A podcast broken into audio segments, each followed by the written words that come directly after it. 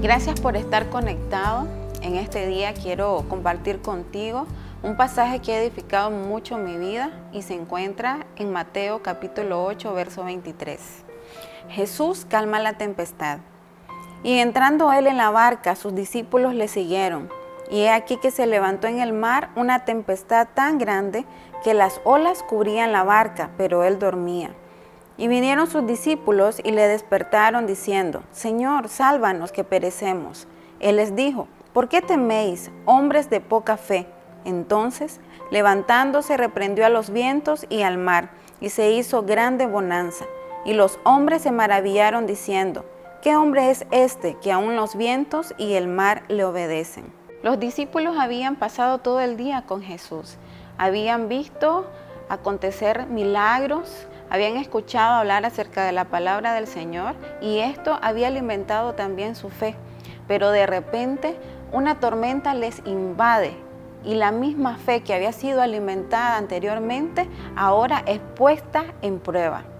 Muchas veces nosotros a lo largo de nuestra vida atravesamos momentos muy buenos, pero también circunstancias malas, circunstancias en donde sentimos que las olas nos golpean, sentimos que el viento sopla muy fuerte, nuestras fuerzas quizás son desgastadas y nuestra fe también es puesta a prueba y es ejercitada también. Es ahí en donde resalta una vez más la palabra fe. Y cuando hablamos de fe, hablamos de seguridad, hablamos de confianza, hablamos de obediencia también. Y es cuando debemos hacernos esta pregunta, ¿en qué o en quién he puesto mi confianza? ¿En quién he puesto mi seguridad? Hoy no sé cuál sea tu circunstancia, cuál sea la adversidad que estás atravesando, pero quiero decirte que Jesús está a tu lado, que Jesús está cerca tuyo.